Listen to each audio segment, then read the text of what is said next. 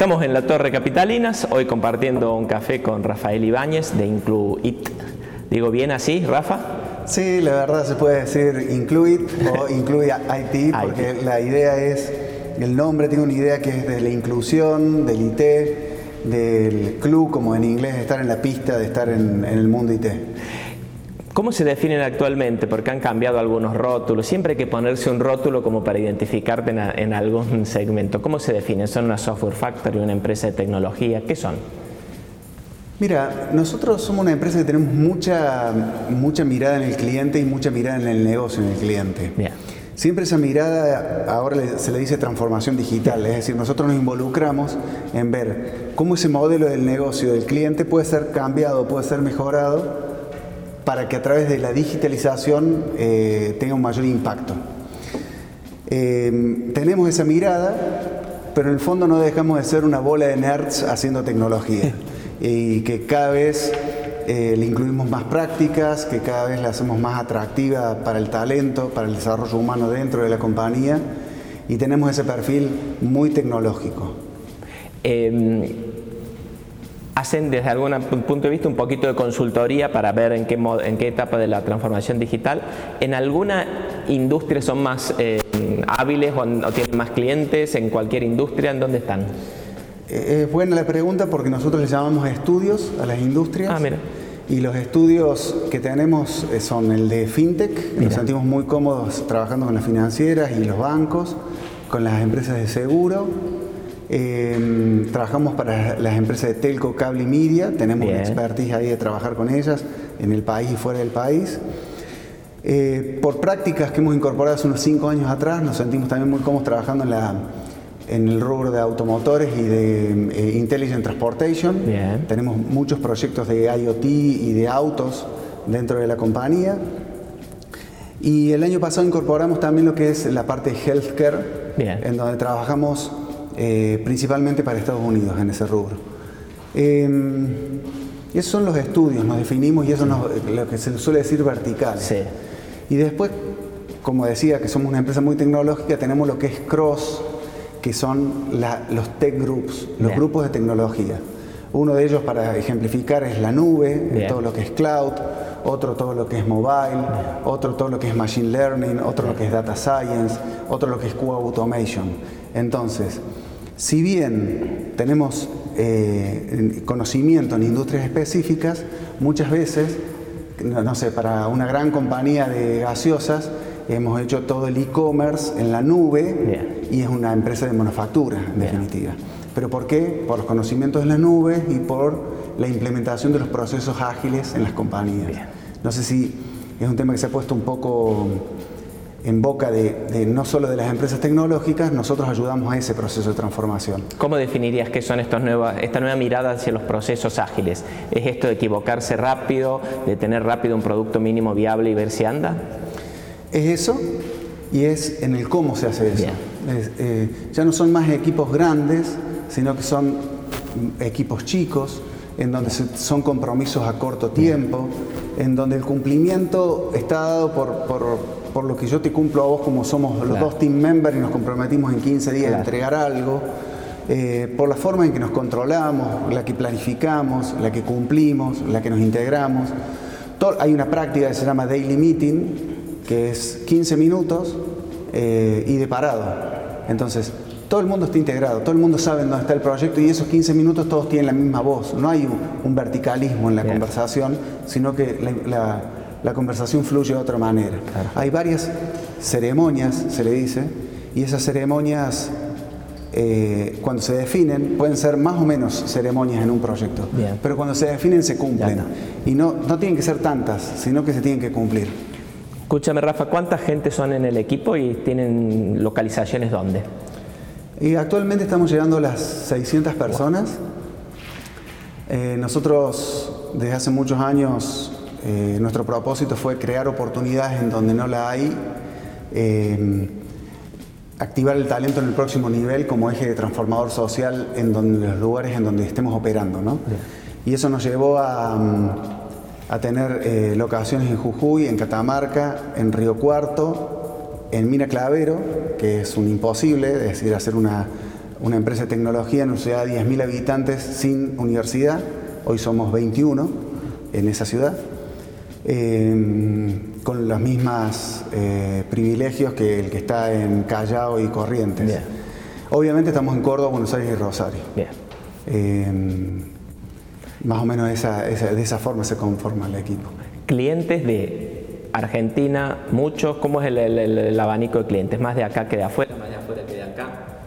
Eh, nosotros somos una empresa que nacimos acá, por lo tanto tenemos clientes históricos que venimos acompañando y que vamos a seguir acompañando. Em, los ingresos se dan que son un 50 y pico por ciento de afuera y un 40 y pico por ciento de, acá de Argentina.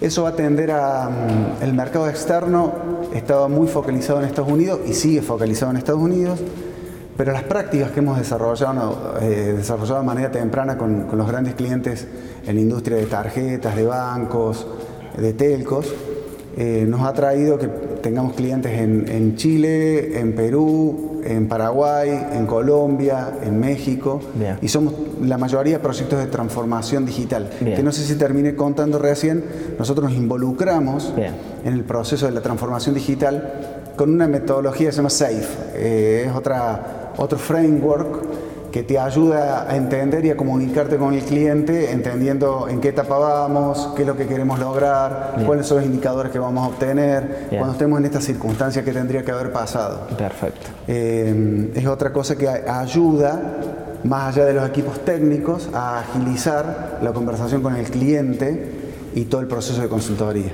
Y cuando necesitamos que venga un experto, eh, una persona que domina eh, que un dominio eh, con mucha profundidad, integramos consultores externos de, alto conocimiento, tanto para la industria bancaria como la de healthcare o como la de seguros. Cantidad de clientes, son decenas, eh, más que eso, ¿cuántos hay? ¿Y cuánto dura el ciclo de vida de un cliente? ¿Entrarán, harán un proceso y se irán o no? Es buena la pregunta porque en definitiva eh, nuestro negocio es la recurrencia. Nosotros trabajamos con los clientes en el tiempo. Nosotros debemos tener poquito más de 50 clientes. Eh, y todos los años incorporamos clientes y mm, de no ser por alguna circunstancia muy particular, no sé, como cuando se fue Motorola de Córdoba, cuando se fue Intel, eh, con Intel sigue siendo cliente nuestro en Estados Unidos. ¿no? es, muy raro el caso en donde nosotros perdamos la relación con un cliente. Nosotros definimos la relación con el otro por el aporte de valor. Es decir, es medio como neuronal la conversación en donde por más sinapsis se genera, más fuerte está ese vínculo y neuronalmente mejor eh, aporte tenemos entre los dos.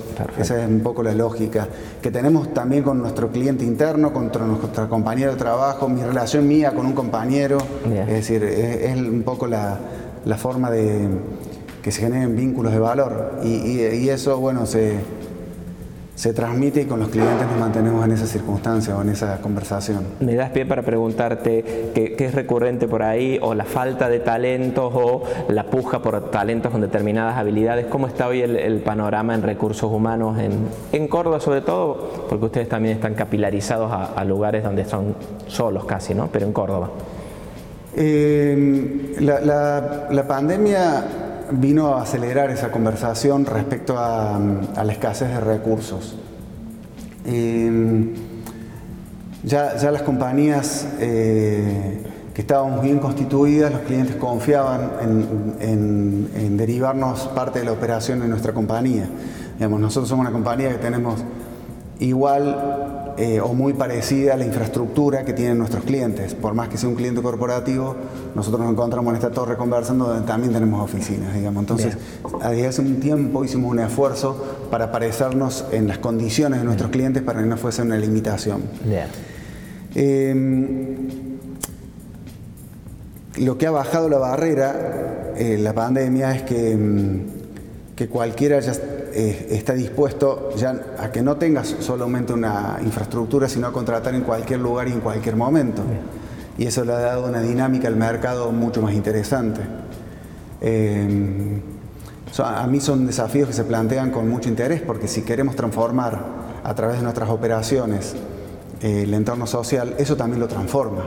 Es un hecho, son nuevos actores que elevan la competitividad de todos y todos tenemos que hacer mejor las cosas para estar a la altura y para eh, atraer el talento, que es el verdadero desafío. El talento va a estar eh, muy demandado, muy demandado. Y, va a haber que, los estados van a tener que implementar, para aprovechar esa oportunidad, no porque sea una obligación, eh, entrenamientos masivos.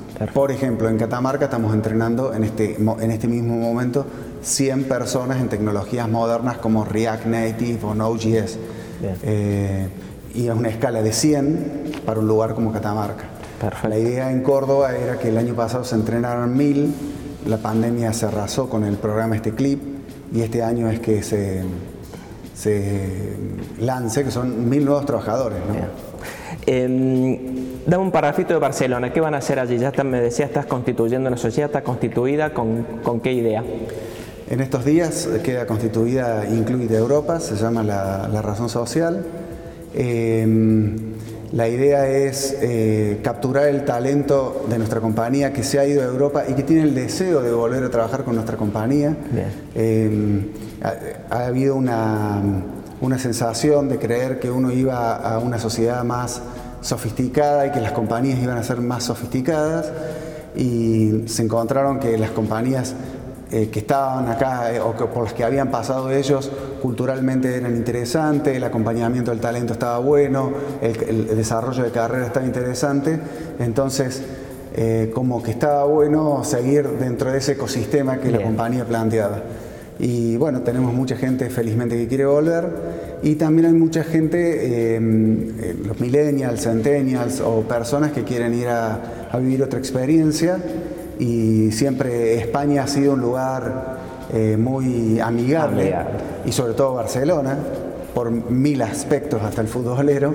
Eh, entonces es como que queda muy cómodo esa conversación de radicarse o de que nosotros demos la posibilidad de continuar trabajando en Europa, de que se haga su experiencia, de que se quede o cuando quiera volver, vuelve con el mismo grupo de trabajo, con la misma cultura o con el mismo cuidado. Escúchame, Rafa, ¿comparten clientes con los que hacen cosas como para que uno dimensionar eh, algunos clientes concretos con los que trabajan? Eh, ¿cómo empresas, ¿Con qué empresas trabajas? Ah, Porque en, el rubro aquí en, Argentina, eh, trabajamos mucho con Tarjeta Naranja, trabajamos con Banco de Córdoba, con Banco de Formosa, con Sancor, con Telecom, con Claro. Esos son un poco las. Me estoy olvidando de, un montón, pero. Obviamente. Eh, y después trabajamos con, en Chile con Coca-Cola, en Perú con Crece Más en Colombia con la Cámara de, Comercio de Bogotá, que la estamos llevando a la nube, con una empresa grande de seguridad en México y, bueno, y con una decena de clientes en Estados Unidos. Perfecto. La última, eh, ya arrancó este 2021, que esperemos sea menos complicado que el 2020. ¿Qué son las cosas que más te desafían a vos y a la organización? Cuando termine este año, ¿qué cosas te gustaría que hayan sucedido? Bien, eh, desde el punto de vista del equipo, incorporar a algunos actores que sean eh, transformacionales para la compañía. Eh, te eh, recuerdo que Alberto Arriaga y yo somos los socios y me parece que hay espacio para, gente que venga a co-crear con nosotros. me gustaría tener un equipo más formado en Estados Unidos y el equipo formado en Europa. Esos serían los, los puntos más importantes porque la demanda está traccionando. Entonces se trata de, levantar el techo de la compañía para que nuevos actores vengan a, colaborar y ser compensados por ese proceso. Clarísimo, Rafa, muchas gracias. Bueno, Íñigo, un placer.